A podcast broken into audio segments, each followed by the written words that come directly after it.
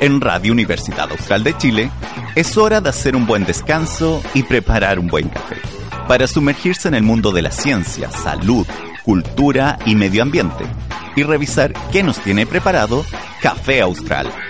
Un diálogo diferente y necesario.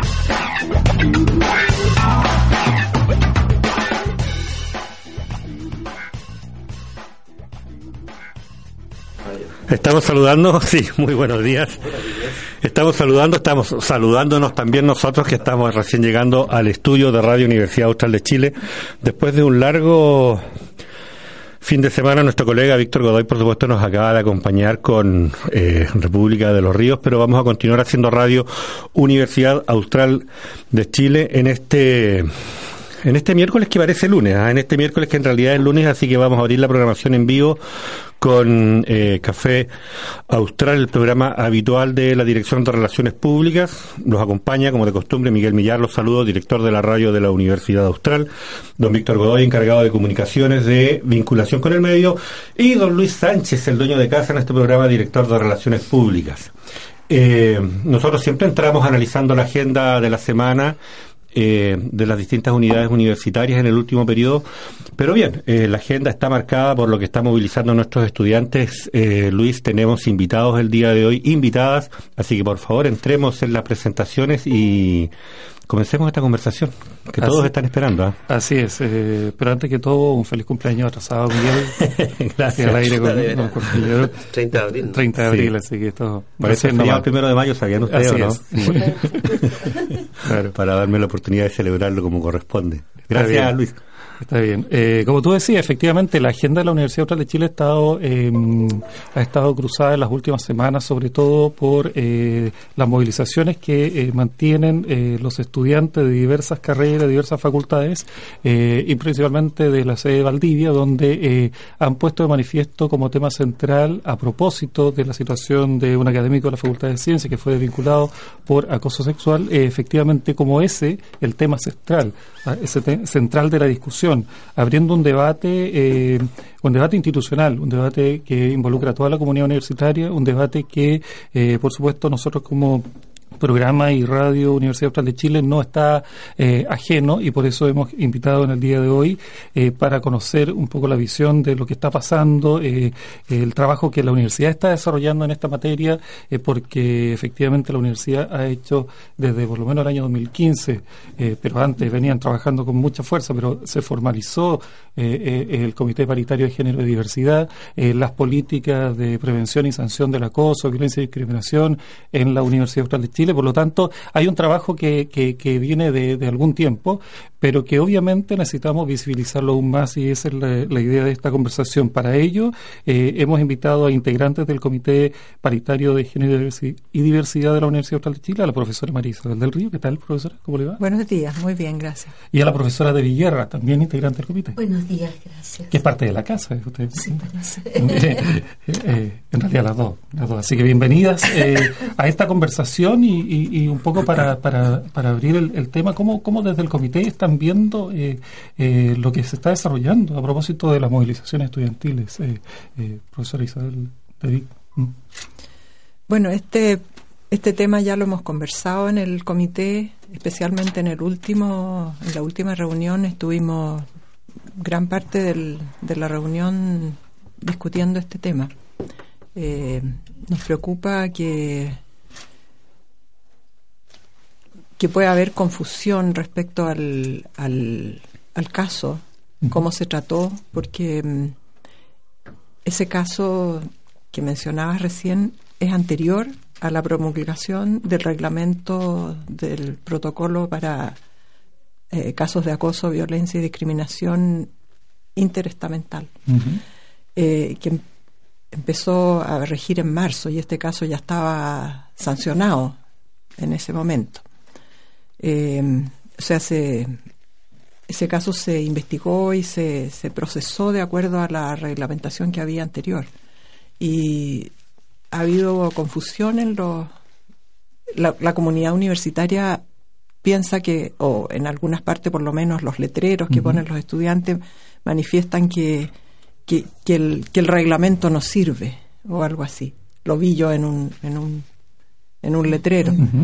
Eh, entonces se puede eh, perder la confianza en un instrumento que todavía no ha empezado a regir en forma eh, digamos, porque eso de, que, de que, digamos, echarle la culpa al, reglamento nuevo de una cosa que no, que no tenía que ver con él, hace que la gente pierda la confianza, ¿no?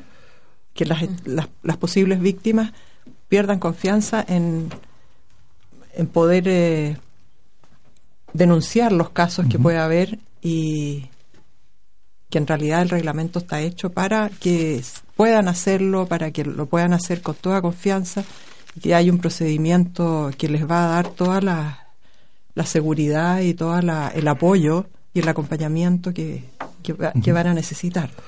Eh, efectivamente, usted se menciona al reglamento que entró en vigencia precisamente este año, eh, pero, pero la universidad ha estado trabajando en este tema hace ya mucho tiempo y formalizando esto con la constitución del comité del año 2015. Sí, yo creo que es importante entender que este trabajo lleva por lo menos como comisión de género del SINDOC en relación con la prorectoría, yo creo que unos 8 a, 8 a 10 años y siempre ha sido nuestra preocupación el tema de la violencia de género, específicamente el acoso sexual.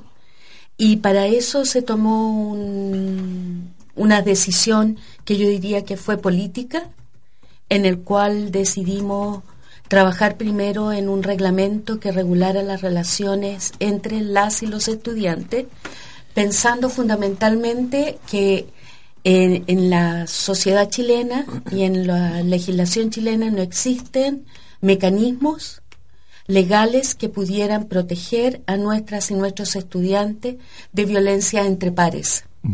Porque hay en Chile fundamentalmente la legislación lo que eh, previene sancio y sanciona es la violencia doméstica o la violencia entre parejas y no necesariamente eran los casos de nuestras y nuestros estudiantes.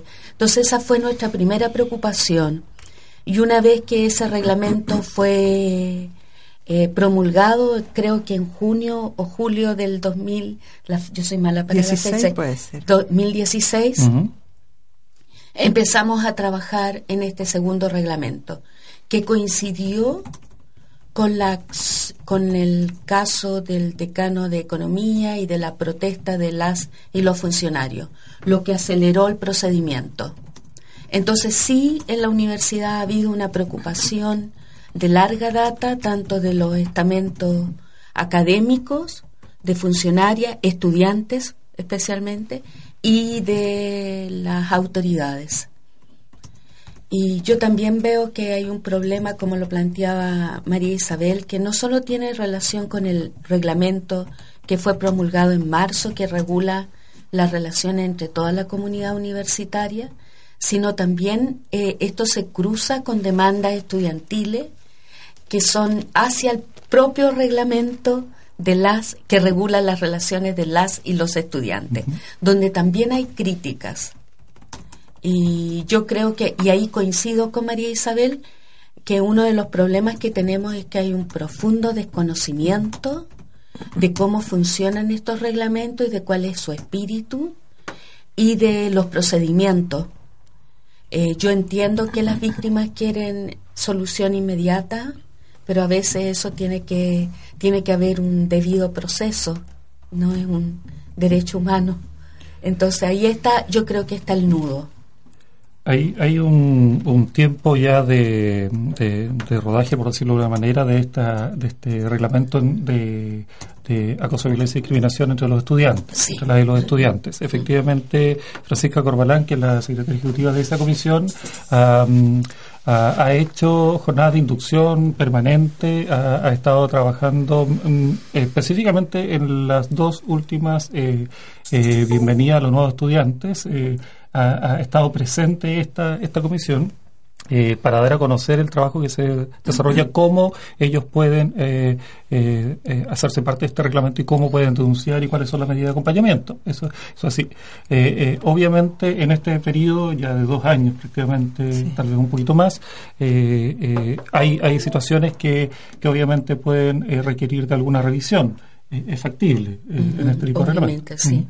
Entonces, pero, pero claro, este otro reglamento que parte ahora en 2018, que tiene que ver con la comunidad universitaria o interestamental, eh, y no solo dentro del estamento, sino también a, a, personas que trabajan, eh, ya sea en empresas relacionadas con eh, externas que están haciendo funciones en la universidad, también a todos ellos involucra este, esta nueva normativa. Por lo tanto, esa mirada ahora recién está empezando a ser a ser eh, implementado. Entonces, eh, va, a va a pasar un poco de tiempo para poder ver cuáles son los ajustes que habrá que hacer en esa normativa. Sí, sí.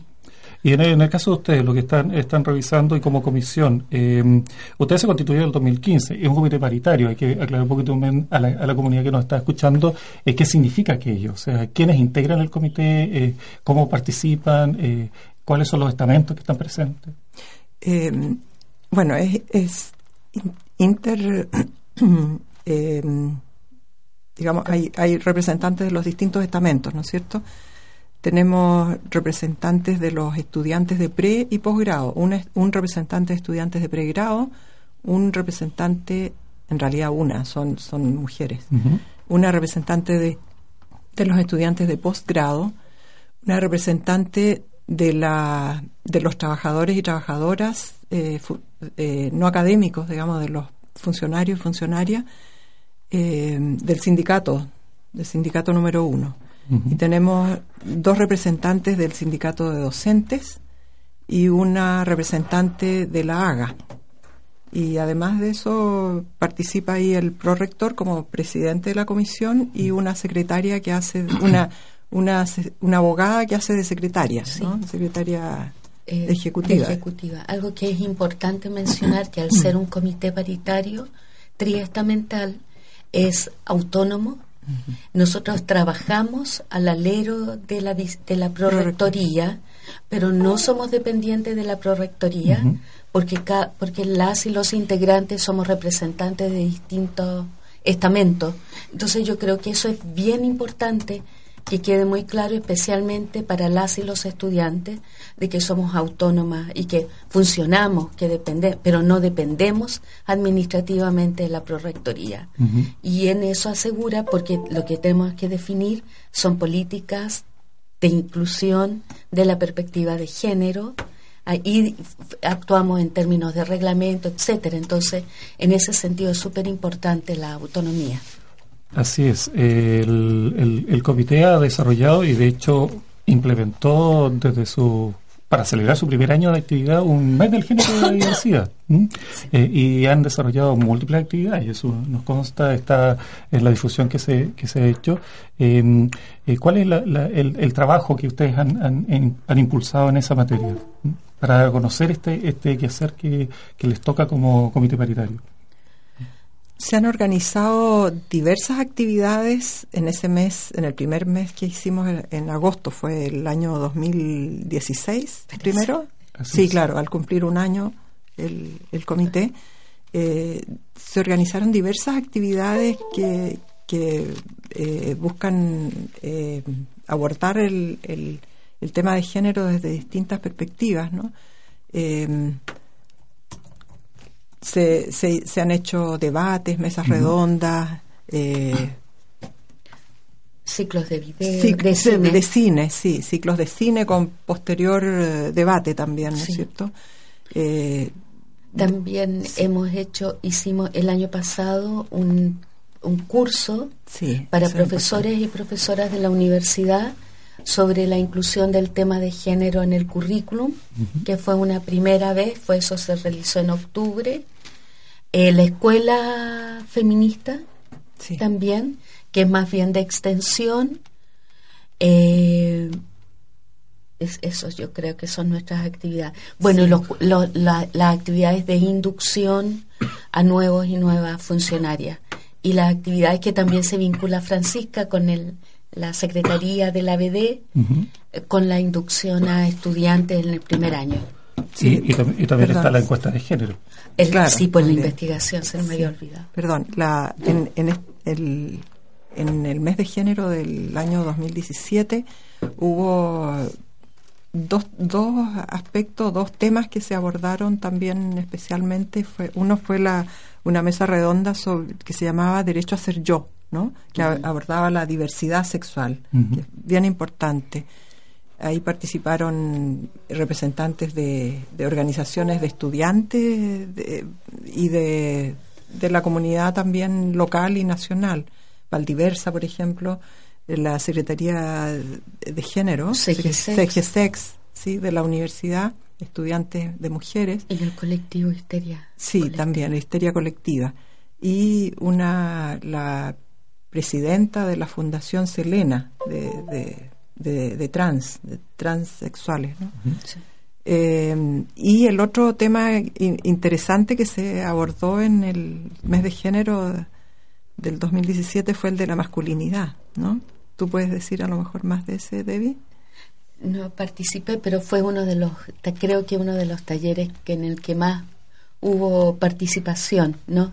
En donde se reflexionó acerca de la construcción de masculinidades. Entonces ese fue, es eso fue importante incluirlo para dar cuenta de que en realidad cuando estamos hablando de género, no solamente estamos eh, hablando de mujeres, sino que estamos hablando de relaciones entre mm. hombres y mujeres y la construcción de distintas identidades. Pero aparte de las actividades externas, el comité tiene un trabajo que es bien metódico y sistemático que tiene que ver con la revisión de los reglamentos desde una perspectiva de género.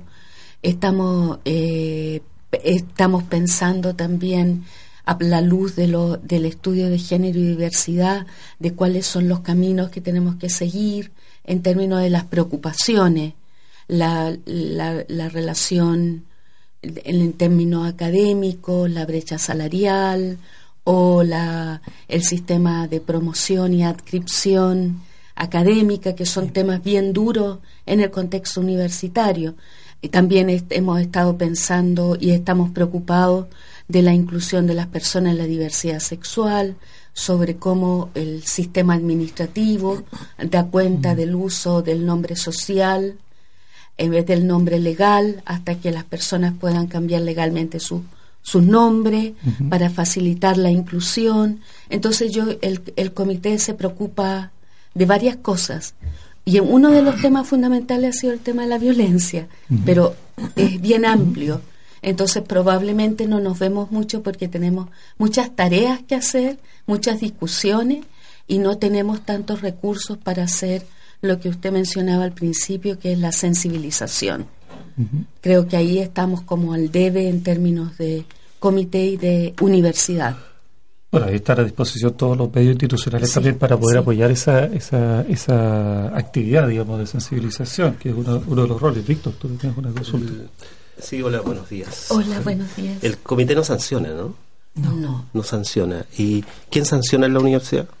Hay los reglamentos establecen, cada uno de los reglamentos establece una comisión que hace, que, que revisa el caso, manda una investigación, la investigación la hace dirección jurídica y dirección jurídica manda a, esos, a esas comisiones los resultados de su investigación y ellos toman la decisión. ¿Hay una comisión que sanciona? Sí, y la comisión... ¿Que es la misma siempre o no? No, son dos comisiones distintas. La comisión de la, de la, de la BD de las y los estudiantes está conformado por eh, la directora de la DAE, por una representante del comité paritario, por un profesor abogado, por un estudiante y por una, un profesor o profesora, en este caso es un profesor. Esa es la comisión que decide, más la secretaria ejecutiva que es Francisca Corbalán. Que es de la comisión. Que es de la comisión. y la que lleva el proceso. No, ella no es parte del comité paritario. Ella es la secretaria. Ella es ¿Y al comité alguna, alguna vez le han preguntado respecto a las sanciones? ¿Opinión? Claro que sí. ¿Siempre? bueno, nos han llegado en diversas ocasiones, nos llegan cartas. ¿no? Cartas y... Cartas formales, digamos. Formales, No, eh, correos electrónicos. Sí. que en el fondo en el están sí, presentando casos y de alguna manera nosotros cuando presentan esos casos vemos la mejor forma de solucionarlo pero nosotros no tenemos eh, no podemos decidir porque seríamos juez y parte Pero ustedes no dan opinión respecto de esta debiera ser la sanción o esta no debiera No, ser. No, no, dan opinión no, respecto de eso, digamos. Mm, ya. Dimos una opinión en relación, dimos, creo que hay que ser bien transparente en eso, cuando supimos de la decisión con el profesor Yáñez, toma- enviamos una carta a Rectoría solicitando que se explicitaran los fundamentos de esa decisión. Pero no podemos llegar más allá porque no tenemos esa capacidad de tomar, de resolver, porque si no, en realidad seríamos jueza y esa de decisión parte. entonces la tomó esa comisión.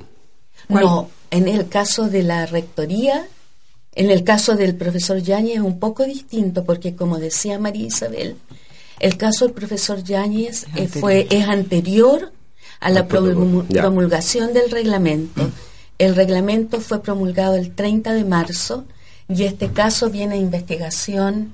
Yo sé que empezó, parece en diciembre. No, Y empezó se- antes. Y empezó antes, pero nosotros nos fuimos enterando y no tuvimos conocimiento de la decisión hasta el final, igual que nos enteramos con toda la comunidad universitaria. Lo único que sabíamos que podía haber algún problema si no se explicitaban los fundamentos de esa decisión. Y eso ustedes lo hicieron saber. Obviamente, sí. Sí, y nosotros pedimos también en esa carta que le, Sí. le, le dimos, le, digamos que le hicimos al prorector para que presentarla al rector, eh, pedimos que se, que se explicara no solo al, al comité, sino que a la comunidad comunidad. universitaria, que se que se publicara dentro de la comunidad de la comunidad universitaria el, lo- las decisiones respecto Mm. al caso del profesor de ciencia. Y eso ya fue ahora, ¿no? Hace... Hace dos semanas. Hace dos dos o tres semanas. Y eso es bien importante porque esa reflexión nos llevó también a buscar la forma, y eso hay que trabajarlo, de cómo se concilia en el nuevo reglamento el tema de la difusión de los resultados, porque ahí hay un problema de privacidad y de confidencialidad. Entonces está en juego, están, conte- se contestan estos dos, la privacidad y la difusión La necesidad, y la de- necesidad de, la comunidad de, universitaria de saber. sí. Entonces, eso es algo que vamos a tener que resolver para los dos, yo creo, yo creo personalmente para los dos reglamentos, el de profe- el de la toda la comunidad y el de las y los estudiantes. Se investiga el, el acoso o el, el, el hecho denunciado, digamos, ¿cierto? Se investiga. ¿Se investiga el ocultamiento o la complicidad? ¿O eso no existe en ningún protocolo en la Eh, universidad? mm, ten- no, se, se, No se, se- se investiga aquello que fue denunciado. Claro. Entonces, si fue denunciada una situación de acoso, de discriminación o de violencia. Pero alguien podría denunciar ocultamiento, complicidad. Eh, podría, yo creo que sí, y para como antecedente. Y tendría que investigarse. Y tendría que investigarse. Pero además es importante que, eh, por ejemplo, es importante que la gente denuncie cualquiera sea el resultado, porque eso queda como un antecedente, porque sí lo que se sanciona y, a- y a- eh, es la repetición. Sí. Sí, claro, la insistencia. la insistencia, etcétera. Entonces, si hay antecedentes como en el sistema eh, externo a la universidad, si uno va y ratifica la denuncia y otra vez ratifica, de alguna manera hay un antecedente que va a permitir a la autoridad después tomar una decisión más eh, pertinente al caso. Ah, porque en este, por ej- o sea, en, en toda la, la al respecto fuera de, la, de instituciones como la universidad, eso está contemplado o medianamente contemplado implícitamente, incluso, o sea, hasta en, un, en una ordenanza municipal contra el acoso callejero se está hablando de sancionar a la constructora, por ejemplo. ¿No? Ah. O sea, que, que incluso no se, no se habla del, del lechor, digamos, ¿no? Como, como en un, como en un juicio, sino más bien se habla del contexto en que se da la situación. Sí, no, eso no lo hemos. eh, yo creo que no lo hemos reflexionado ta- en términos como institucionales. Si hay una responsabilidad, yo el creo caso, que el caso de Luis Pobarro es igual. Barro sería un... Es un, un encubridor. Es un encubridor, es un encubridor. Sí. sí. Miguel. yo, estaba, yo estaba preocupado a propósito del momento que estamos viviendo y a propósito de lo que dice la, la colega María, María Isabel. Es, es cierto, eh, lo que está ocurriendo tiene toda la fuerza que tiene todo siempre los movimientos de los oprimidos. ¿eh? Y, y, así hay que vivirlo y así hay que celebrarlo y así hay que celebrarlo además. Yo creo, creo que es una buena noticia. Pero también es cierto que, como usted dice, estamos comenzando lo que es la aplicación de estas nuevas normativas internas de convivencia y a lo mejor a propósito del clima con el que estamos viviendo este minuto, nos, nos podríamos perder o entorpecer la posibilidad de comenzar a aplicar esas normas también con el cariño y con la, con la fuerza que quieren imprimirle quienes están protagonizando ese proceso. No solo estoy hablando de los integrantes de las comisiones, sino de todos los demás integrantes de la comunidad universitaria que han trabajado, que han opinado, que han, eh, como Víctor, por ejemplo, que nos dice a ver cómo perfeccionamos esto. Hay un minuto que estamos viviendo que siempre la, la transición entre que, entre que algo no existe y algo comienza a preocuparnos y empezamos a que no siempre resolvemos bien. ¿Cómo avanzamos en este minuto, Debbie, María? Yo, ah, sí, no, yo, yo quiero, eh, digamos, tomar lo, lo, mm. lo, primero que dijiste de, sobre celebrar esto. Sí, yo celebro, celebro que la comunidad universitaria se haya ya apropiado del tema, o por lo menos esté preocupada mm. del tema, se ha manifestado en todos los niveles, eh, en, los, en las y los estudiantes, en académicos y académicas, en funcionarias y funcionarios, todos están preocupados del tema y han manifestado públicamente su, su preocupación. Y han salido más cosas, no solo el tema del acoso, sino que del trato en general, ¿no? Que el trato tenemos que hacerlo más, más respetuoso, ¿sí? Más en, en, en, general en la, en la, en la universidad. Eh, yo, yo celebro eso, realmente. Eh, y, y está, digamos, nosotros hemos estado mucho tiempo, como decíamos, trabajando en este tema y, y vemos, veíamos la comunidad un poco insensible respecto a estos temas. Y, y, en este momento se ha, como que ha eclosionado ¿no? el, el, el, asunto. Claro que también tiene que ver con, con la comunidad en general. Mm. Ayer veíamos en, en un canal de televisión que, estuvieron, que estuvieron todo el día eh, con el tema de la, de, la brecha salarial de las mujeres, mm. eh, no, realmente no recuerdo qué canal, pero ponían un pedazo negro en el, un 30% de la pantalla en negro, eh, representando eso. O sea, es, la sociedad en general que se ha abierto a, tratar estos temas y a, a, a ver a la, la, la, la, discriminación que tenemos en nuestra cultura, ¿no? que que desde que, digamos, desde chicos nos están eh, formando, en la, sociedad nos está formando en estas ideas que, que no están bien. Entonces es, importante que, se esté eh, reflexionando en, en general, fuera de la sociedad y también dentro de la comunidad universitaria sobre estos temas.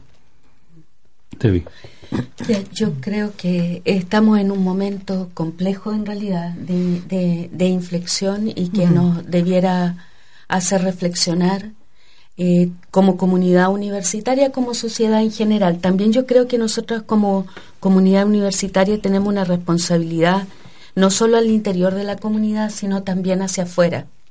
Por eso son tan importantes los, los reglamentos, no son importantes por reglamento y por tener que sancionar, sino porque los reglamentos son producto de una reflexión acerca de cómo se establecen las relaciones al interior de la comunidad y qué es lo que estamos buscando cambiar. Entonces yo creo que esa reflexión es importante y creo que sí es importante que la comunidad vaya tomando conciencia de esto, pero yo tengo mis temores también. Mm.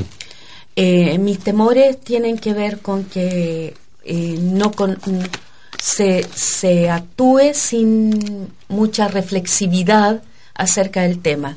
Es como eh, tomemos el reglamento, analicemos, analicemos cómo ha funcionado críticamente, pero tenemos, eh, constructivamente, porque el problema es que estos reglamentos y todas estas situaciones han sido, son de tan largo trabajo y camino que también yo siento que hay fuerzas que buscan que esto no funcione. Y que y que y, la y, y a veces con esta explosión y radicalidad entendible en los jóvenes y sin mucha reflexión sobre lo que lo que está pasando puede generar que esas fuerzas tengan mayor poder para poder eh, cuestionar estos reglamentos porque yo mm. creo que sí es complejo porque implica revisarnos personalmente e institucionalmente de que en nuestra universidad hay prácticas que son indebidas. Y, creo que muchas y muchas muchas personas que son que se están dando cuenta de que su actuar no ha sido el correcto van a poner trabas a estos reglamentos que y se articulan con estas otras mm. críticas poco reflexiva. Entonces creo que es el momento de que como comunidad nos detengamos a pensar reflexivamente en qué es lo que significa esto. Además que es importante porque de alguna manera eh, yo sé, y por, por algunas conversaciones que he tenido con personas de otros sindicatos, nosotros eh, de, externos a la universidad, eh, de alguna manera hemos, estamos abriendo como camino y mostrando por dónde podrían ir las cosas en los propios sindicatos, en otros sindicatos. Entonces siento que es una responsabilidad no solo para la comunidad, sino externo. ¿Cómo lo hacemos? Yo creo que tenemos que empezar a tejernos puentes y a, ponernos a, a, sentir que el otro, no desconfiar del otro, votar la desconfianza.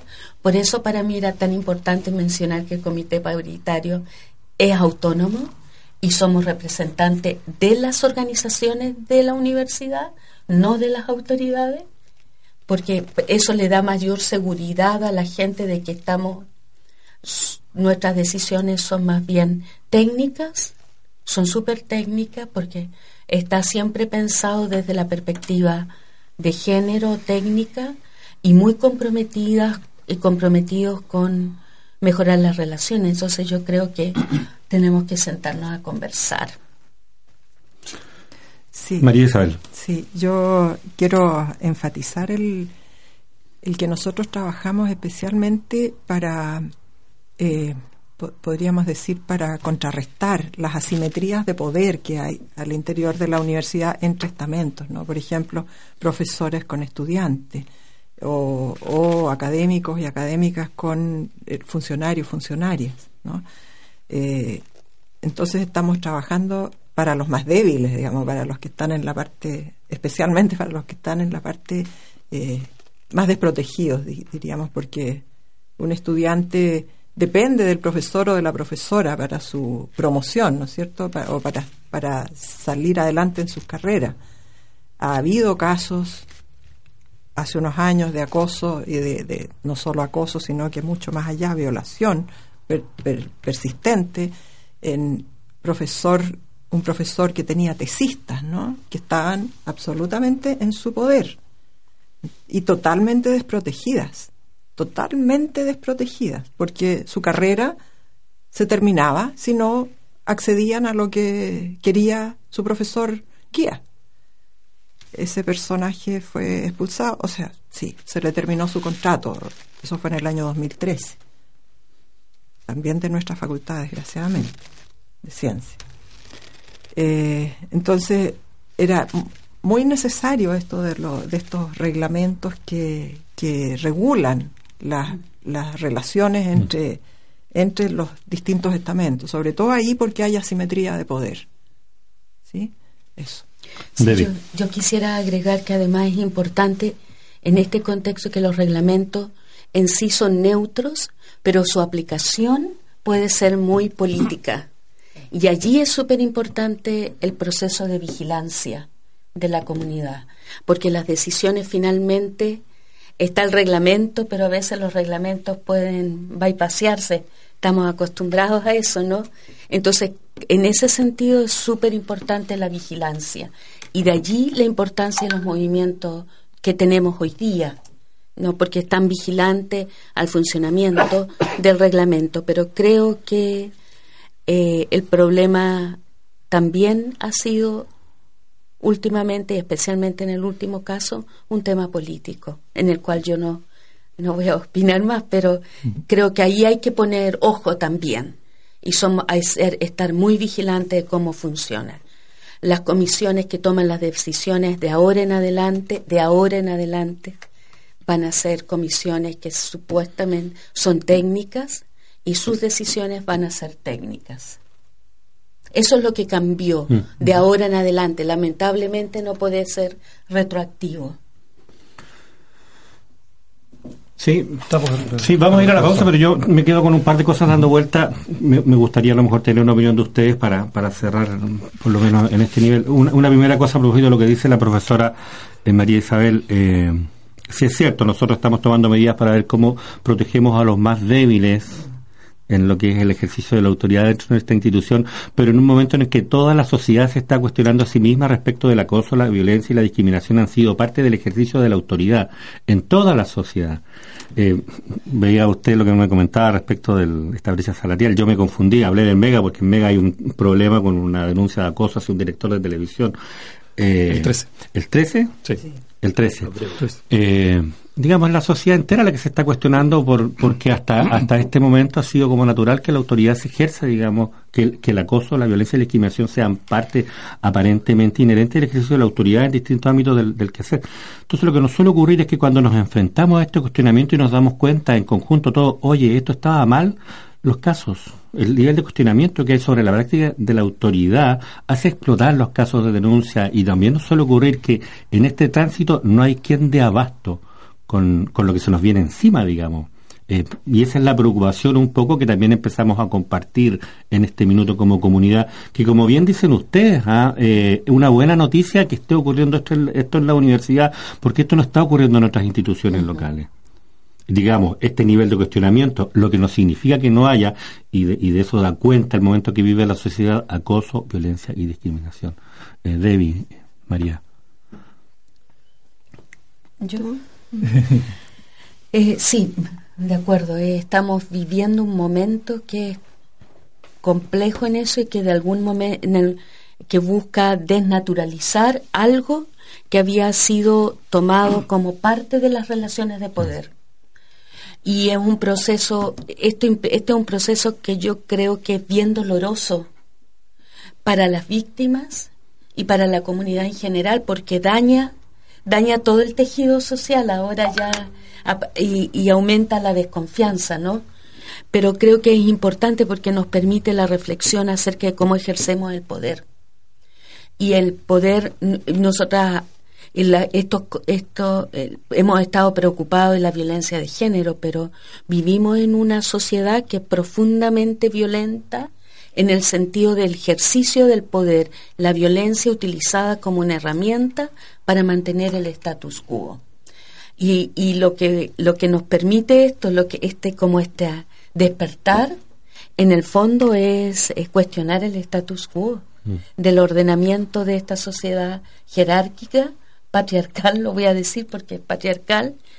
Entonces, yo es complejo porque, como tú dices, yo creo que se nos viene una avalancha que no tenemos mucha claridad cómo la vamos a, a encauzar, no contener, sino encauzar para que tenga, para que haya justicia y reparación. Con el peligro de que, como tú dices, no hay reforma sin contrarreforma. ¿eh? No hay reforma sin contrarreforma, sí. Mm. Eso es lo que a mí me preocupa. Eh, abundar en el en el asunto de las relaciones de poder, porque incluso entre personas que supuestamente son pares, hay, hay poder, digamos. Eh, en la academia, por ejemplo, eh, los eh, hombres en general pueden decir cualquier cosa, bromas desagradables para las mujeres, ¿no? entre académicas y académicos, ¿no? He oído mucho a, colegas mujeres que, que se quejan de, de, las bromas de los hombres en sus institutos, en sus centros, en sus unidades. Bromas que son eh, para ellos de lo más ocurrentes, chistosas, simpáticas, pero las mujeres no las toman así. Mm. Les, les agreden, las agreden. Entonces, ese, ese, ese respeto también, ¿no? El de, el, el, creen tener el derecho de decir cualquier cosa a las colegas, a las mujeres. Y ocurre en distintos contextos, no solo en la academia. claro. y nos agreden y nos silencian. Sí. Y nos autocensuramos. Sí. Y yo creo que esa es una cuestión súper compleja. suele pasar que dicen, no, ella está en sus días, o cosas de ese tipo, ¿no? En los claustros incluso, ¿no? Hay que está ¿no? alterada hormonalmente o cosas de ese tipo, ¿no? O sea, son, son eh, cosas que realmente son inaceptables, ¿no? Y que no, no se notan, no, no, nadie le, nadie les, les da importancia, pero para la mujer es mm. profundamente eh, hiriente una descalificación. Es represor. Atroz. Sí, es represor. Pero bien, la buena noticia es que eso está comenzando a ser cuestionado, está comenzando a ser, cuestionado masivamente y más aún estamos tomando la medida para hacernos cargo, para hacernos cargo, digamos, de, la modificación de esas conductas. Vamos a una pausa y volvemos eh, a esta conversación del Café Austral de hoy.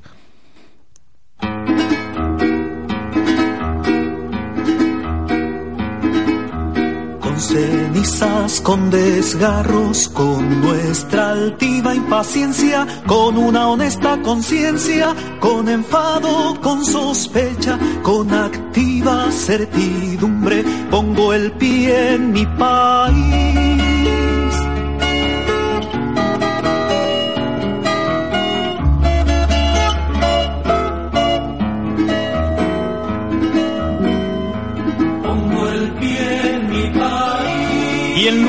De sollozar, de moler mi pena al viento, abro el ojo y su mirar y contengo el descontento.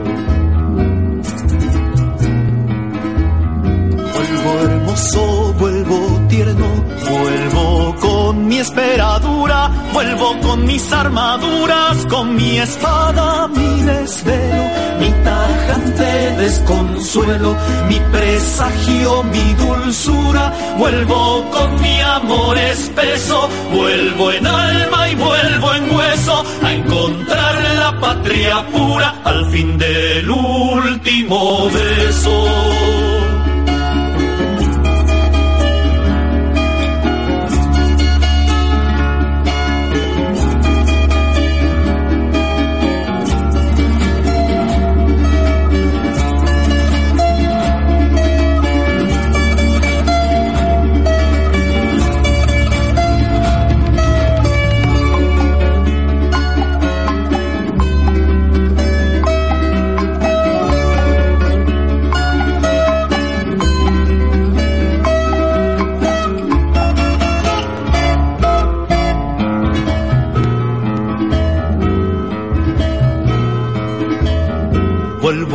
Sin humillarme, sin pedir perdón ni olvido. Nunca el hombre está vencido, su derrota es siempre breve. Un estímulo que mueve la vocación de su guerra. la raza que destierra y la raza que recibe le dirán al fin que él vive dolores de toda tierra.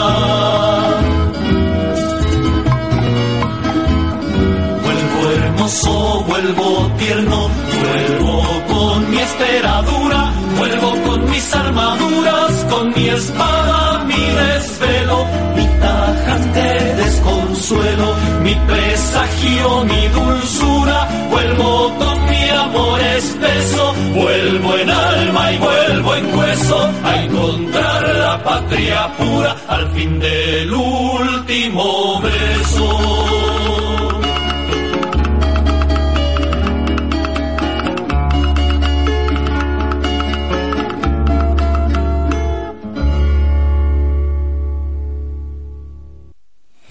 La conversación continúa en Café Austral. Eh, Luis, Y a propósito de, de la Recordemos con quién estamos conversando. Estamos conversando hoy con eh, dos representantes del Comité Paritario de Género y Diversidad, la profesora María Isabel del Río y la profesora Debbie Guerra, eh, quienes eh, han expuesto precisamente con claridad lo que significa el trabajo de esta comisión y, y, cuál es, a propósito de esta autonomía que, que, que tiene y que es necesario dejar en claro también en la comunidad de, de que este, este comité paritario busca eso, busca ir generando este espacio eh, de, de, no solo de reflexión, sino también de, de, de generar un marco normativo y además un cambio en la propia sociedad, que es lo que hemos, hemos conversado en, este, en este tiempo. Solo un hecho eh, mm, para, para contextualizar también, a propósito de lo que decía Miguel, este contexto nacional, donde hay situación no solo a nivel país, sino que a nivel internacional también, donde el tema del acoso es que el, quizás lo más evidente, más allá de todos los otros tipos de violencia que hay asociados. Eh, la red investigadora en algún minuto eh, eh y en una publicación de Publimetro, una investigación hizo que el 2016 habían habían 228 denuncias por acoso y abuso sexual en universidades chilenas. O sea, estamos hablando de un tema que obviamente no es solo de nuestra casa de estudio. En nuestra casa de estudio ha estado, eh, eh, se está trabajando precisamente de mucho tiempo para poder abordar este tema de manera eh, eh, con, con, los elementos que corresponden, pero es un tema a nivel nacional. Veíamos hace poco qué pasaba en la Federico Santa María o en otras instituciones eh, respecto de si se sanciona o no se sanciona, si efectivamente se puede o no denunciar. Aquí están los canales para eso, o sea, está, están los reglamentos para aquello, o sea, están las unidades de acompañamiento.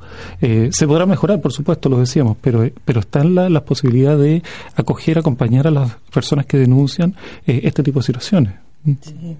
La Facultad de Derecho de la, de la Chile está tomada por un caso así, donde hay una denuncia de una estudiante por acoso a un profesor y decía en los diarios, por lo menos, hace ocho meses que se hizo la denuncia y todavía no hay ninguna ningún resultado, no, no se ha publicado nada. La, víctima, digamos, no sabe nada todavía. Por eso está tomada la, la Facultad de Derecho.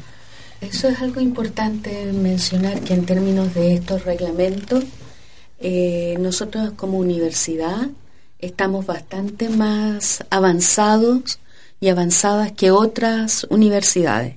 Sí hay que generar y eh, fortalecer este proceso y que tenemos ciertas debilidades, ¿no? Pero estamos, hemos ido avanzando rápidamente. Quisiera mencionar que uno de los problemas que tenemos como universidad es eh, el acompañamiento más psicológico y social en términos de recursos. Lo hay, pero es insuficiente. Entonces, cuando una, una de nuestras posturas es que cuando la universidad se comprometa a esto, también tiene que ver no solamente la palabra y establecer el reglamento, sino establecer los mecanismos y los recursos humanos y financieros para poder sostener esta avalancha de la que estábamos hablando, porque estos procesos son muy dolorosos. Una persona no se va a recuperar con dos sesiones de con la psicóloga o de conversar con la psicóloga. Necesita un proceso largo. Además, como es un problema societal más profundo, muchas de nuestras muchas de las víctimas ya están dañadas anteriormente y estas, estas situaciones en el contexto de la universidad lo que hacen es agravar una situación individual. Entonces ahí hay una responsabilidad también de que hay que poner recursos, lamentablemente necesitamos. Sí, cuesta mucho que esa persona se sane, ¿no? Sí. Porque una parte del, problema es que la persona, la mujer acosada, se siente culpable también. De alguna mm. manera tiene, siente que tiene la culpa mm. de haber provocado o de simplemente... Es decir, las mujeres tenemos la culpa de, desde siempre. Algo que uno escucha. Perdón, cuando uno, algo que uno escucha en estas situaciones con mujeres que han sido víctimas es esta sensación de que algo se quebró en mí. Algo está quebrado. Y ahora tratar de reparar esa, eso es muy complejo. Entonces no es solamente una cuestión de psicológica, es social, es cultural, es un tema muy, muy complejo. el, el punto de la, la, la, sociedad también, las personas que rodean al, a, la, a la víctima, tienen que tener algún, alguna conciencia de las cosas, eh, digamos, de lo que pasa. Y en general se tiende a culpabilizar a la, a la víctima, a la, a la mujer. Conversaba ayer con alguien sobre este tema y me decían, pero es que ellas andan provocando. Una mujer me lo decía. Fue, fue muy impactante para mí, fue muy, muy impactante. Como que las, las estudiantes provocan a los, a los pobres profesores que se sienten tentados. ¿Y, cuánto, tiempo más vamos a tener que escuchar eso? Eso que nos ha la atención desde tanto tiempo. Víctor. Y, si es tan complejo el tema, eh, ¿por qué no hacer un cambio curricular radical y transformar eh, en competencia sello el tema del feminismo y, sí, ¿eh? Podría, sí, pero no es como, quizás ahí hay que hacer una diferencia porque no es el tema del feminismo, mm. Sino de cómo se incluye la perspectiva de género en el currículum. Y nosotros como comité... No sexista. No sexista. Y que... ¿Cómo se puede hacer eso?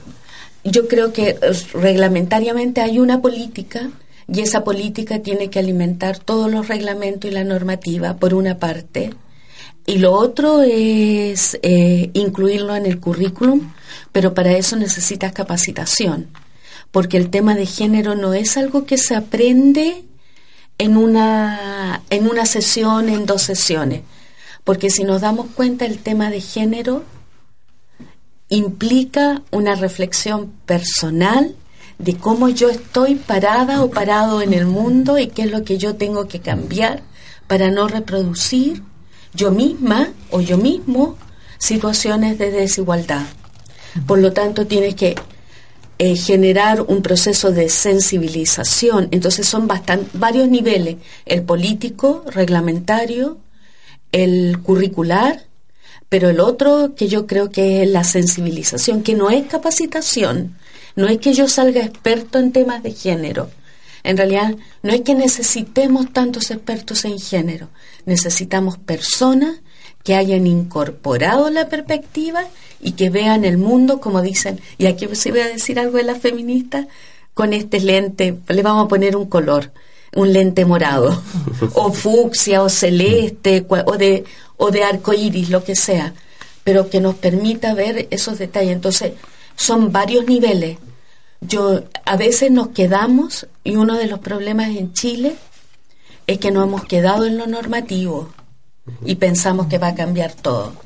Es cultural, por lo tanto, hay que meterse en todos los niveles. En ese sentido van las escuelas de género, ¿no? La escuela de género y estos talleres que ha habido para sensibilizar a las profesoras y profesores que están, eh, digamos, interactuando con, con estudiantes en sus en sus clases todos los días y, y, no nos damos cuenta, no se dan cuenta de que están discriminando sin, sin, sin percibirlo, ¿no?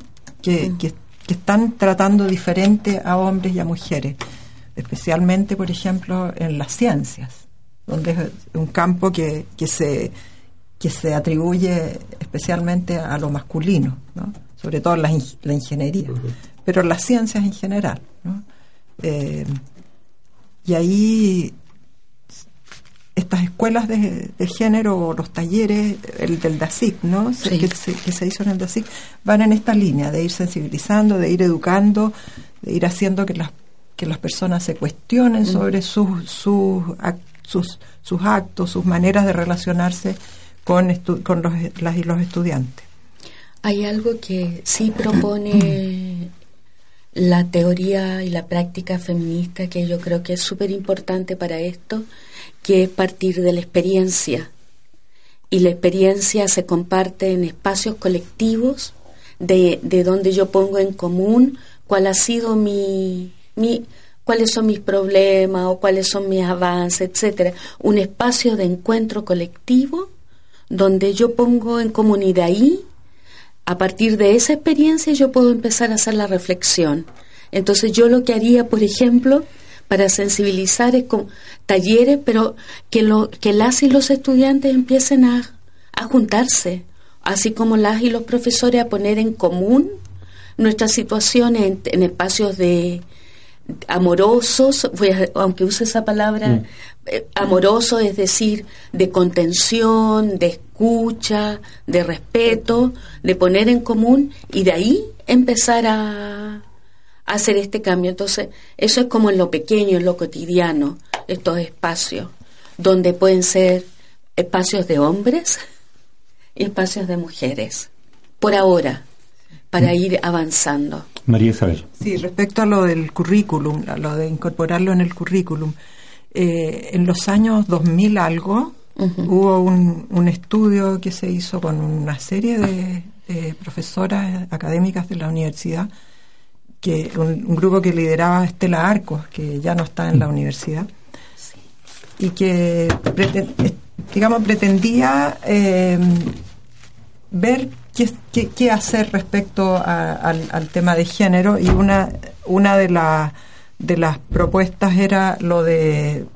ponerlo en el currículum como cursos de, ¿no? cursos optativos tal vez de género, pero también la transversalización del tema de género en todas las clases, digamos, en todas, no es que estemos hablando de género en todas las clases, sino que de actuar de acuerdo a ciertas eh, perspectivas eh, con esa óptica de género.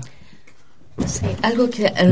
esos son antecedentes del trabajo que hemos estado haciendo nosotros eh, desde el SINDOC en, la línea de, género. Algo que olvidé en las actividades que creo que puede ser importante y que tiene relación con esto es que este semestre se está dictando un optativo que es de violencia en parejas.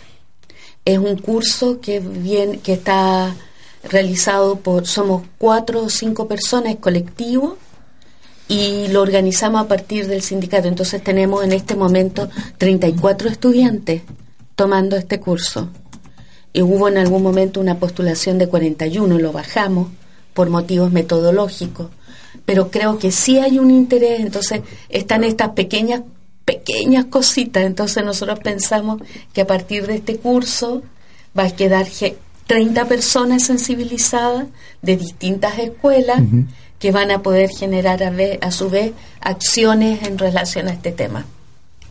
Eh, eh, me un poco pensativo en, en, lo que significa todo este proceso a propósito del, del cambio que se requiere, un cambio que parte de la persona, un cambio personal. O sea, es, es ahí, eh, eh, y eso es lo más difícil, porque efectivamente significa enfrentar tus propios temores, tu propio miedo eh, o tu propia realidad, y eso es ponerla, abrirla.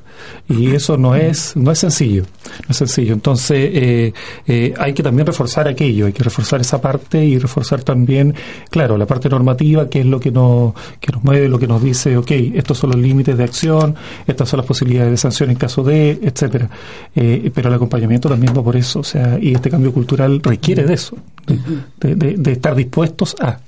Sí, es, abrirse a y perder el miedo, porque además creo que hay una cuestión simbólica con la violencia de género que tiene mucha relación con lo que planteaba María Isabel, el tema de la culpa, el tema de estar como sucia, una, un elemento interesante, eh, súper potente en esto es que muchos de los casos de violación no se pueden probar porque las, las personas que son, lo primero que hacen es ir a bañarse. Y, borra, y al bañarse borran, se borran todas las huellas de la acción violenta. Pero es bien simbólico porque tiene que ver con el cómo se siente. Y eso es muy doloroso y muchos y muchos no, lo que, no queremos hacer ese proceso. Por lo tanto, si yo hago ese proceso y si lo provoco, tengo que tener los recursos para contenerlo. Así es. Víctor. hay, hay, varias cosas en realidad, no, no tenemos tiempo suficiente. tomemos el tiempo que requiere Víctor, tomemos el tiempo que requiere el tema, no te preocupes. Que, que plantear porque, o sea, cuando tú decías que hay 40, 40 Imagínate que abriera ahora la... O sea, o que se abriera ahora una cátedra al respecto. O sea, cuánta, cuánto interés habría o cuánto interés habría porque no hubiera una, sino muchas cátedras. Entonces, de alguna manera, todo lo que ustedes describen que podría hacerse es lo que está sucediendo. Lo que pasa es que está sucediendo eh, fuera de la institucionalidad universitaria, ¿no? con tomas, con movilizaciones, con funas públicas, Claro. con carteles en las facultades, ¿no?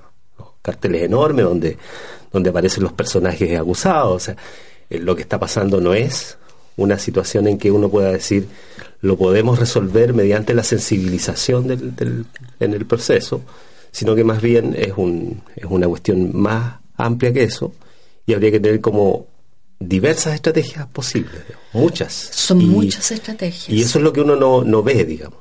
No ve, o sea, ve una, una universidad ensimismada, ¿no? Sí. Como culposa al final, ¿no? Y más que eso no, no se ve. Eh, eso es lo que ese es el problema porque yo creo que estamos en una esto es- este- en la situación en la que nos encontramos ahora es una situación muy compleja porque se cruzan temas políticos con temas personales y la institucionalidad no sabe trabajar con los temas personales y quizás allí es como ahí probablemente la, la, el- la teoría más feminista te, te ayuda porque siempre hemos planteado que lo personal es político y lo político es personal. Ahora, ¿cómo lo hacemos carne? Yo creo que tenemos que sentarnos a pensar cómo, por dónde, porque es de difícil resolución, porque estás lidiando con temas políticos, nacionales y eh, comunitarios. Yo creo que hay una cuestión allí y el otro lo, lo personal, que es lo más difícil de trabajar. ¿Cómo te acerca? ¿Cómo, cómo, cómo generas la Primero hay que generar la confianza. Es, es interesante ese- esta, esta movilización porque son las estudiantes las que, las que sostienen esto. Y ah, yo quiero decir algo que no es solo por el caso del profesor Yáñez, Oh, claro. es por otros casos y también en la facultad, o en nuestra facultad, la Facultad de Filosofía, parte por un caso Entre estudiantes. entre estudiantes.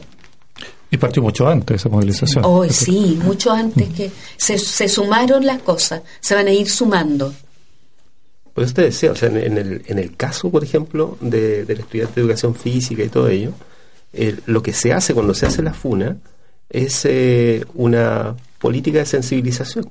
Lo que pasa es que, claro, fue una FUNA, etcétera, o sea, fue en un contexto de, ¿no? de, de- de discusión dura, digamos, respecto al tema sí. en los pasillos. Y fue una pequeña explosión, digamos, un pequeño aviso, ¿no? Un pequeño aviso nomás. Y lo que me contaban que sucede después es que las compañeras del acusado, que no estaban en ningún caso sensibilizadas con, el tema, comienzan a plantearse el tema de verdad, digamos. Entonces comienzan a pensar, más allá de, de- de- de la posibilidad de acusación y de sanción, comienzan a plantearse la necesidad y terminamos una movilización digamos, de facultad. Entonces, eh, así, así opera, digamos, la. Yo en- encuentro súper racional esa forma de hacer las cosas. Lo que pasa es que a nadie le gusta que, que le golpeen la puerta y que, y que le digan eh, aquí hay un acosador, digamos, ¿no? Pero si no hay otra. Claro, habiendo los canales institucionales para, para tratar esos temas, no, no, sería, no debería ser necesario No debería. hacer una funa para, para un, un caso así. Por eso, lo- digamos, lo- lo- los reglamentos que se generaron son, digamos, van en esa, en esa línea, ¿no? Porque antes de eso no existía nada. No existía nada y los casos de, de acoso simplemente se ocultaban y no, no se trataban nomás, no se trataban simplemente. Eh, y, y, y generaban mucho daño, ¿no? Como, como el caso que mencionaba yo del profesor que fue exonerado el Claro. 2013, que fueron varias las, las estudiantes que fueron dañadas en forma eh, gravísima en ese Ahora, proceso. ahora en la propia facultad, o sea, yo lo poco que he sabido en los últimos, en los últimos días es que sí han habido conversaciones entre académicos y estudiantes, estudiantas movilizadas, ¿no? que, que ya comienza a darse. Ya comienza a darse la conversación esta fina, ¿A cuál facultad te la Facultad de? Filosofía y Humanidades, Filosofía. que, que es una conversación que está también fuera de la institucionalidad. Sí. O sea, ahí no van como centro alumno, no, no van como claustro de instituto los profes, no, Va van como, grupo como sí. como grupo humano que está preocupado de lo que está pasando en su comunidad. Mm.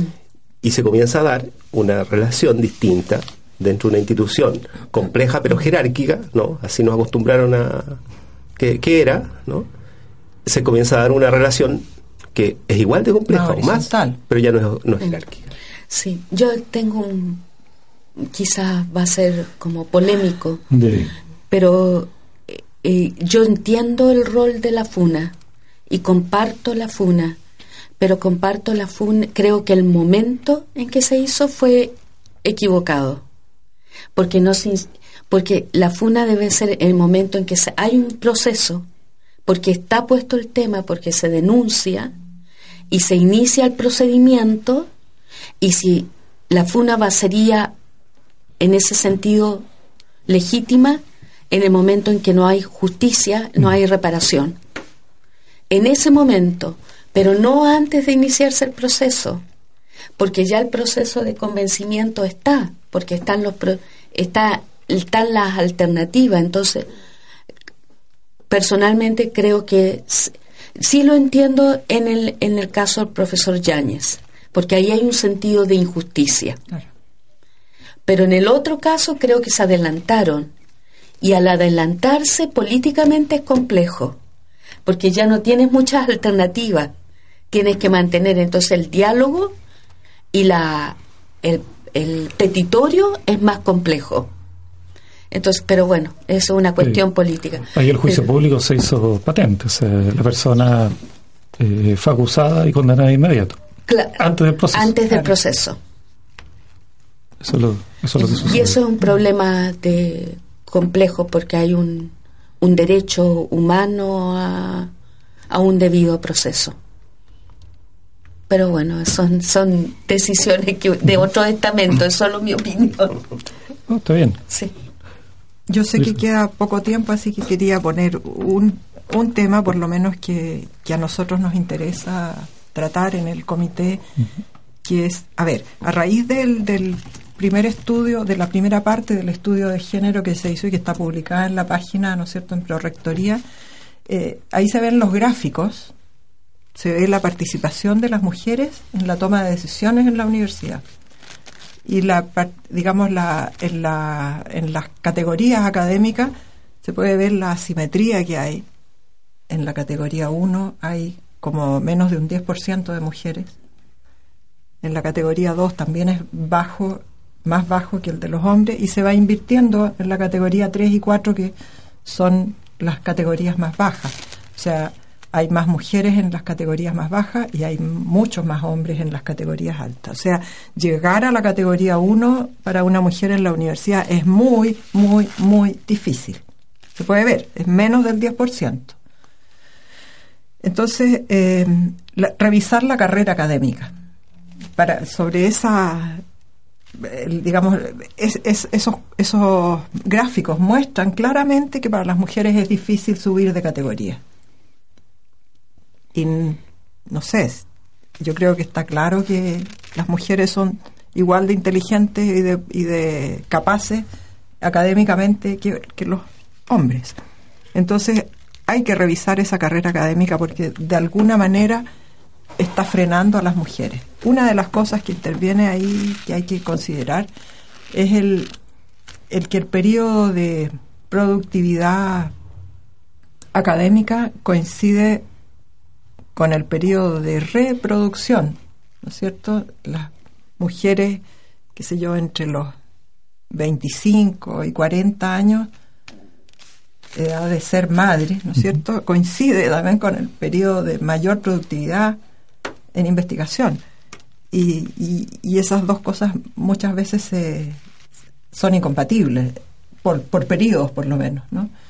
Entonces hay que, hay que hacer un, un análisis de cómo eso impacta en la carrera académica y cómo hacer eh, posible que las mujeres puedan eh, hacer una, una carrera eh, académica buena sin eh, evitar el, el, el, digamos, sin impedirles tener hijos, ¿no? Pare- y ese es un tema que, que está... Sí. Sí, lo conversábamos con la Debbie. La, la universidad tiene que valorar el hecho de que las mujeres tengan, tengan hijos. ¿no? O sea, no, no se está valorando en ningún, o, no se está tomando conciencia de eso en ninguno de los niveles. Uno por parte de la carrera, la carrera académica, en, caso de, de las mujeres académicas, pero también está el caso de funcionarias que eh, puedan, el hecho de tener hijos. Es decir, yo supe un caso que me lo dijo un, ex estudiante, un ex alumno mío de, de su, eh, su señora que tuvo, está contratada a honorario, pero en cuanto avisó que estaba esperando, la echaron. Disculpen que lo diga, pero... Lo que es profundamente ilegal. Claro. Apeló a la inspección del trabajo y la tuvieron que reintegrar, pero está eh, pendiente, digamos, está dependiendo de que en cuanto se termine su, su fuero, la despidan. Em, y el caso de las estudiantes, hemos abordado el caso de las, de las estudiantes mamá, que se les complica bastante el, el, panorama. Yo, yo fui estudiante mamá, así que conozco el caso desde adentro. Yo venía con, con mi hijo a clase, a la universidad. Eh, a, a las estudiantes están en iguales condiciones que todos los demás nomás, las, estudiantes que tienen hijos, y que son muchas. Yo he tenido, mm. como, como profesora, tuve muchísimos casos de estudiantes que estaban embarazadas, que tenían sus guaguas, o que eran mamás ya, y que tenían bastante complicado el poder llegar, llegar a dar las pruebas y no hay ninguna... Casos en los que la igualdad de condiciones en el trato es una discriminación muy arbitraria, porque no estamos en igualdad de condiciones. Exactamente, exactamente. Para que haya una sala cuna hubo que tomarse un lugar. Claro. El año 99. sí. La famosa sala cuna sale de ahí. O sea, no, es. No es una concesión. Las cosas no se han regalado nunca. Yo creo que eso es importante mencionar cuando nosotros hacemos este este proceso y decimos llevamos mucho tiempo trabajando, ha sido trabajo de profesoras, funcionarias y estudiantes que hemos, nos hemos dado la tarea del convencimiento de las autoridades y de la presión a las autoridades y toda una cuestión que en el fondo lo que quiero decir que lo que tenemos y por eso hay que cuidarlo, perfeccionarlo, obviamente, mm. es porque ha sido un no ha sido una concesión gratuita ha sido una pelea de muchos años.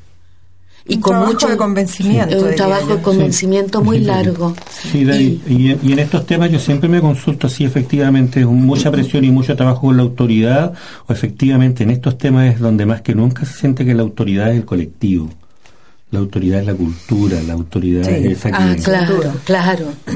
Claro, porque ahí está ese peso, ¿no? Sí, claro, yo me pregunto en definitiva, después de tanta presión, ¿quién es el que comienza a hacer eh, las concesiones? Y parece que definitivamente no es la autoridad, parece que definitivamente es el colectivo. Y eso, en el caso de ser así, es una pregunta, no deja de ser una buena noticia. Es una buena noticia, pero, pero además es, compleja porque mm. es el peso, es como tú mm. sabes que cuando estás negociando con alguien, está todo su peso cultural allí su moral, su forma de ver. Entonces ya no es una cuestión solamente de, decir esto es lo que hay que hacer, porque tienes que convencerlo, de derribar, derrumbar prejuicios, estereotipos, miedos, miedos y miedos, porque yo creo que hay mucho miedo. Yo a veces siento que la gente, yo a veces siento que la gente nos tiene miedo a las personas que trabajamos el tema de género, por ejemplo, pero y no lo entiendo por qué, pero de repente la reflexión sí, porque el derrum está deconstruyendo permanentemente y eso genera mucha resistencia. Sí, sí eh, Estamos conversando, ¿no es cierto?, con las representantes del eh, Comité, Paritario, de, Género y Diversidad. de Género y Diversidad de la Universidad Austral de Chile, María Isabel del Río de Viguerra, eh, estamos comenzando a redondear esta conversación. Yo, a ver, seguiríamos conversando. Nosotros la semana pasada conversábamos con el prorector y le decíamos, oye, necesitamos que este tema esté presente en la programación de la radio con más permanencia. Vamos a ver cómo para todos los organismos que están interesados en este tema podemos disponer de un horario y pensamos precisamente, ¿eh? ya son las once y cuarto de la mañana, pensábamos de reservar el, bloque de 11 eh, a 12 de todos los miércoles para este tema, así que parece que estamos empezando ya. Vamos a ver si lo concretamos y lo hacemos permanente en la invitación a todos quienes están preocupados de esto.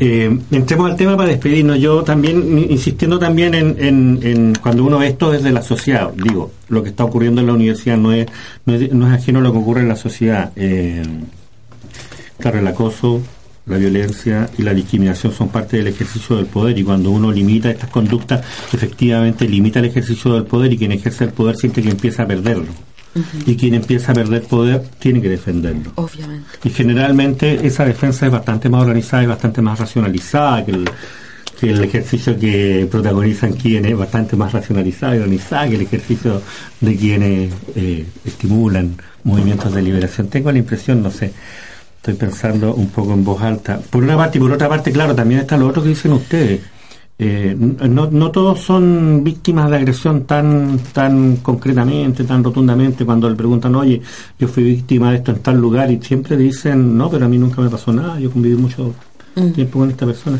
Y es que los agresores saben reconocer el perfil de las víctimas. Absolutamente. Y es por eso que las víctimas son víctimas no solo en un lugar, sino en muchos lugares. Y entonces es una buena noticia que la Universidad Austral comience a estar protegida. Y la mejor noticia sería que de la misma manera comiencen a estar protegidas en todos los demás lugares en los que convivimos en la sociedad, digo. Eh, para empezar a despedirnos, eh, Debbie. Eh, María Isabel. María Isabel, la última reflexión. No, yo estoy feliz de lo que está pasando. Estoy muy contenta porque es un trabajo largo que hemos estado haciendo y que ha costado mucho, cuesta mucho. Eh, eh, sensibilizar a la gente y decirle este es un tema, o sea, convencerlos de que es un mm. tema, de que es un tema del que hay que preocuparse y que tenemos que cambiar nuestras nuestras conductas aprendidas desde, desde niños, desde chicos, y que son naturales en nuestra cultura, están naturalizadas, conductas que no son correctas, que no están bien. Entonces yo estoy muy contenta de, de que en la universidad esté pasando esto y que en la sociedad esté pasando esto y en el mundo, no solo en mm. Chile, sino que en el mundo esté pasando esto, que la gente ya se esté preocupando en serio de, de, estos temas de, de, acoso, de discriminación, de maltrato, de violencia contra las mujeres. Gracias. Debbie. Sí, yo también estoy como eh, no contenta de que pasen estas cosas, sino mm. de que se esté visibilizando. Y creo que eso es importante. Pero como eh, también me preocupo, también estoy preocupada de que tanto, tanto, tanto, tanto hablar, tantas palabras, tantas cosas que se dicen, oscurezcan lo que hay que hacer. No sé si me eh, siento, tengo temor a la forma en la que se aproxima al tema, porque como creo que algo que ha quedado claro aquí que no es algo individual, pero pareciera ser que se ponen los casos individuales. Este director de, de cine, el productor acá, ellos son como los perversos. Pero eso en el, en el fondo, sí, cometieron un error grave, pero se convierten también en los... Eh, hay un... No quiero ser... Es, eh, como el eje, el monstruo, pero al final el monstruo somos todas y todos nosotros, todas y todas nosotras porque lo provocamos y todas y todos nosotros porque lo somos cómplices o porque lo silenciamos. Entonces me preocupa que mucho hablar haga desaparecer el tema, lo banalice, porque no es banal, porque es estructural. Entonces ahí, bueno, esas son, bueno, probar, disculpen, son mis rollos personales, pero, pero sí, estoy, compleja, complejo, complejo, complejo. Sí, bueno, por eso de es que tenemos que volver a conversar de este tema para toda la semana. Por favor, organicemos esa invitación. ¿te parece? Cuando ustedes quieran. Deberíamos hacerlo con, mayor frecuencia, con más frecuencia. Luis, Víctor. Así es, todo lo decía la profesora de guerra, estamos en una situación eh, compleja, pero, eh, pero una complejidad que que tiene que tiene una, una vía una vía que es el diálogo y la conversación es la forma en el fondo de, de, avanzar en, en, torno a este tema que es un tema no de cambio inmediato es un tema de cambio de mediano y largo plazo. Es un tema de cambio estructural un cambio de la sociedad de la mentalidad de la sociedad. Eh, y que la universidad está tomando la, la, la, la, forma de abordar el tema. Y ese, ese es un poco lo, lo que hay que destacar también. O sea no aquí en la universidad no se está construyendo de la nada. Es un trabajo de años que se ha ido formalizando, es un trabajo que, que está eh, que está pensada precisamente en las personas y por lo tanto eh, eh, invitación es a eso, es a seguir conversando el tema, no banalizarlo, sino al contrario, focalizarlo y encauzarlo para que efectivamente y reflexir, reflexionar sobre esto y avanzar en ello. Víctor. O sea, sobre este tema hay una movilización hoy a las 18 horas. Sí además, dentro de la universidad. ¿A qué hora? A las 6 de la tarde. ¿Marcha hacia la plaza? No lo sé. O sea, lo que está publicado por parte de los, de los estudiantes es que se va a reunir la gente en los paraderos de la universidad. Y se va a terminar con una tocata en el frente de la Facultad de Ciencias. Ah, va a ser ah, al interior. Es un encuentro, una. ¿No? Mm. Un encuentro, en realidad es una. ¿Cómo se llama? Y eso es a las 18 horas en los paraderos de la Universidad Austral de Chile. y entiendo que también hay Consejo Superior Estudiantil entre ayer y hoy, no sé cuándo exactamente. Sí, tú, tienes, tú tienes la agenda del diálogo entre los estudiantes y, la autoridad universitaria. Entiendo que hoy día están entregando un petitorio nuevamente unificado por parte del Consejo Superior Estudiantil, eh, que es lo que anunció también la consejera académica el día viernes cuando estuvo en el break universitario. ¿sí? Entonces ella decía que efectivamente el el, hoy había un Consejo Superior Estudiantil, no sabemos el horario. Posteriormente va a ser presentado eh, este petitorio entre hoy o mañana, lo probable mañana, y la idea es que eh, eh, esperan esa respuesta a ese documento para evaluar obviamente cómo sigue la movilización. La continuidad de la movilización. Bien, pues vamos a estar atentos entonces a esas noticias.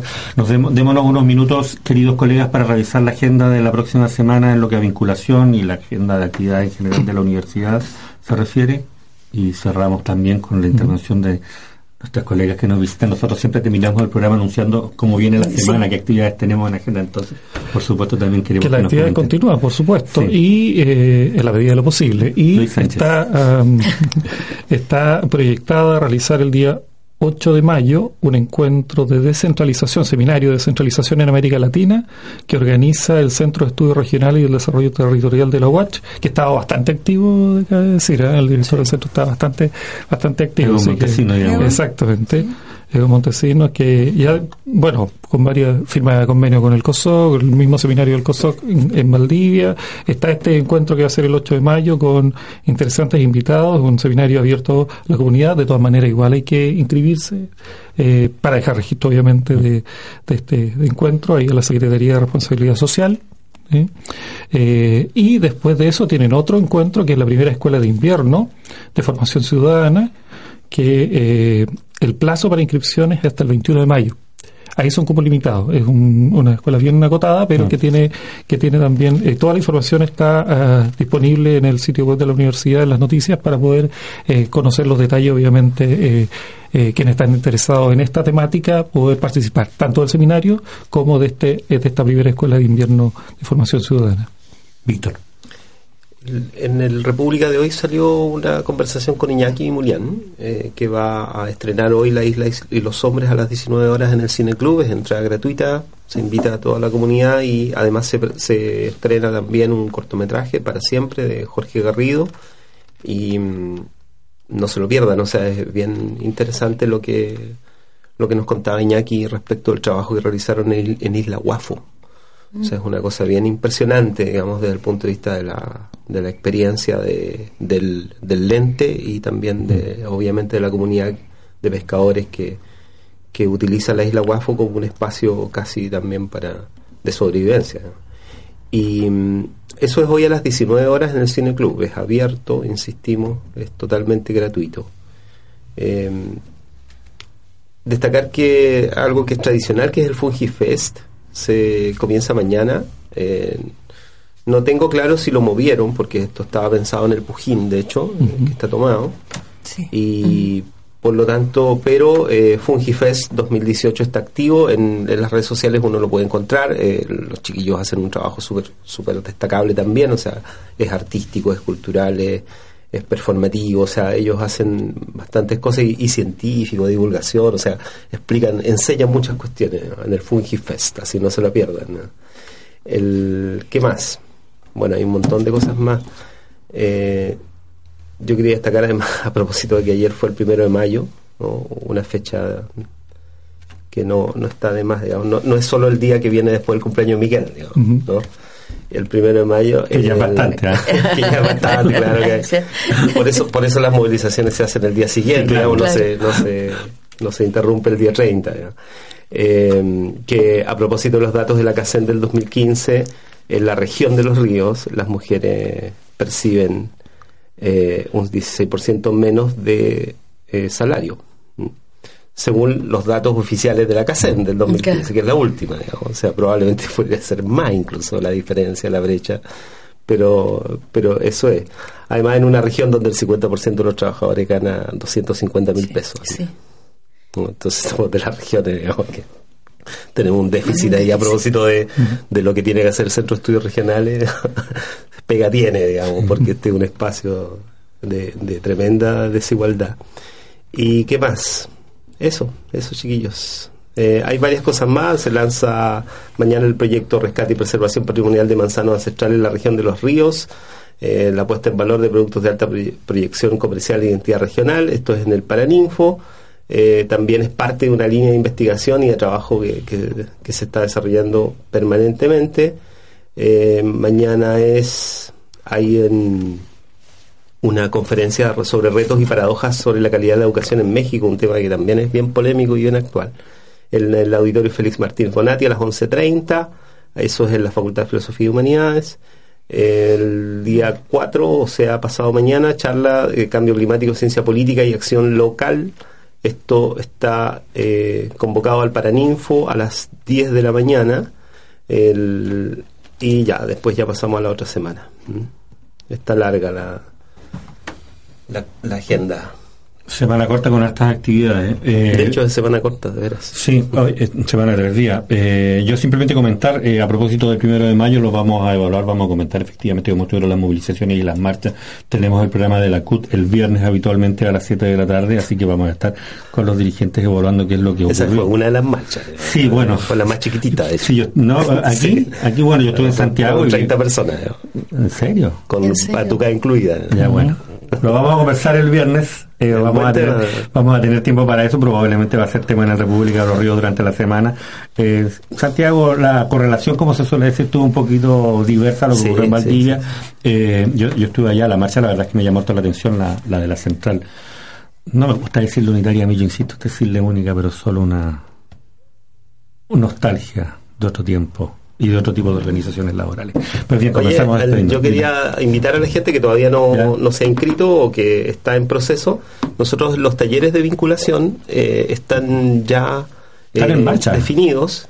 No? están, no se iniciaron todavía, todavía se pueden inscribir y lo vamos a iniciar en este mes. Por lo tanto, en cuanto tengamos las inscripciones listas, eh, todavía se pueden inscribir, la información está aquí en la página web de vinculación.watch.cl. ¿Alcanzamos a grabar una promoción publicitaria? Y está, sí, seguro. Y está en la, incluso en la página web de la Universidad Austral de Chile, gracias al trabajo de relaciones públicas, ahí se está en un banner hermoso de...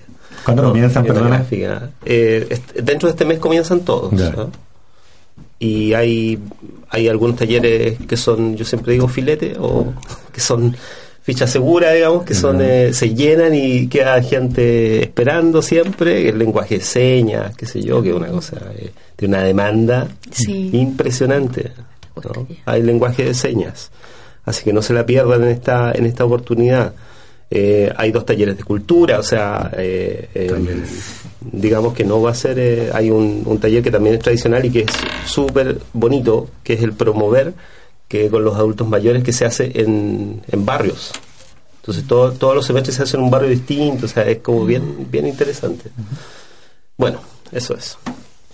Nosotros podemos tomar la palabra unos minutos. De eso se trata. Sí, la, idea, la idea es que ustedes tomen la última palabra de este programa. Gracias. Yo me voy a salir del tema de género ya Sí, que nombraron la toma del Pujín. Quiero, quería agradecer a las y los estudiantes que tienen la toma porque permitieron que se desarrollaran las jornadas de matemáticas Mm. de la zona sur la semana pasada, permitiendo el ingreso de, de- de todos los, los y las participantes en la jornada, así que eso fue muy bueno, una muy buena actitud. Y, a ver, yo debería haber estado ahora en el funeral de un colega, de Antonio Haddad, que fue mi profesor también y colega durante muchos años, murió anteayer. El- su funeral era ahora. Así que voy a decir ahora eso porque no, no pude estar allá en el funeral que están desarrollándose ahora. Querido, querido Sí. Antonio, porque es una persona de mucha calidez humana, de mucho, eh, mucho, eh, era muy cari- muy cariñoso, muy muy acogedor, muy eh, y muy buen profesor. Así que pa- para su familia, eh, Sarita, la señora Karina y Felipe, los hijos, un, un gran abrazo. Bien, pues un, un abrazo para usted también, profesora. Muchas gracias por, por acompañarnos hoy día, a pesar de este compromiso tan personal, tan personal y familiar que sa- sabemos está sintiendo. Eh, Debbie, Bueno, solo agradecer la invitación y buscar, eh, creo que es importante que sigamos conversando, dialogando sobre esto, sobre el tema de generar relaciones más armoniosas al interior de la comunidad universitaria y de allí proyectarlo hacia la sociedad. Creo que es un deber ético empezar a pensarlo y empezar a conversar.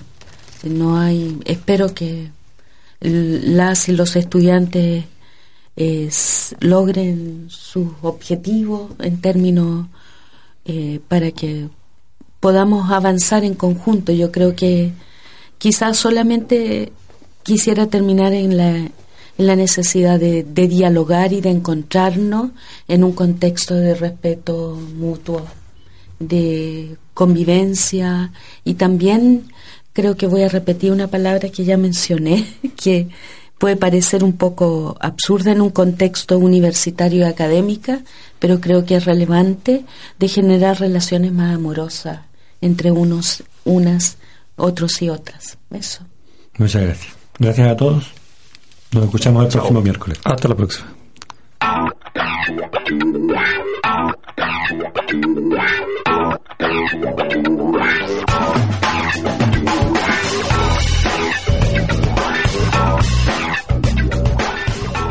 En Radio Universidad Austral de Chile, Café Austral.